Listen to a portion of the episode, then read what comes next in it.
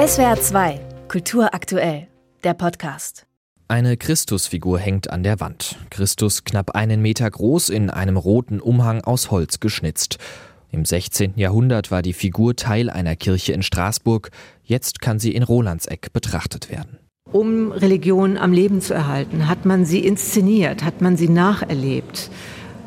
In diesem Fall hat man diese Skulptur auf den Altar gestellt zu Ostern und man hat einen Seilzug durch die hohle Skulptur geführt und hat sie dann zur Himmelfahrt, es ist ja auch ein Himmelfahrtschristus, vom Altar hochgezogen in den Vierungsturm über dem Altar. Erzählt Susanne Blöcker, die Kuratorin im Artmuseum Bahnhof Rolandseck. Sowas finde ich faszinierend, wenn Skulptur im Prinzip ein bisschen Fernsehen macht. Dieser Himmelfahrtschristus, der eben nicht nur Skulptur ist, sondern der Dinge lebendig macht aus der Vergangenheit, zu einer Art Theater gehört. Der Himmelfahrtschristus ist eines von rund 50 Ausstellungsstücken.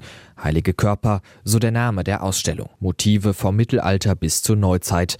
Das Thema zieht sich durch, durch alle Epochen der Kunst, erzählt Museumsdirektorin Julia Wallner. Natürlich im Sinne der christlichen Heilslehre, ist aber zugleich für mich ein Thema, das bis heute eine große Relevanz hat, das bis heute eine große Ausstrahlung hat und wo wir eben ganz viele äh, kleine äh, Themen erkennen, die eben doch sehr viel weiter äh, über ihre Zeit hinausgreifen. Da geht es zum Beispiel um Geborgenheit. Die heilige Familie, Maria und das junge Christuskind auf einem Gemälde von Antonio Solario.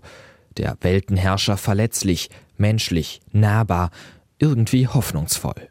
Ein anderes Gemälde eines flämischen Meisters zeigt wiederum den Leidensweg Christi. Der leblose Körper wird beweint, eine Darstellung aus der frühen Neuzeit.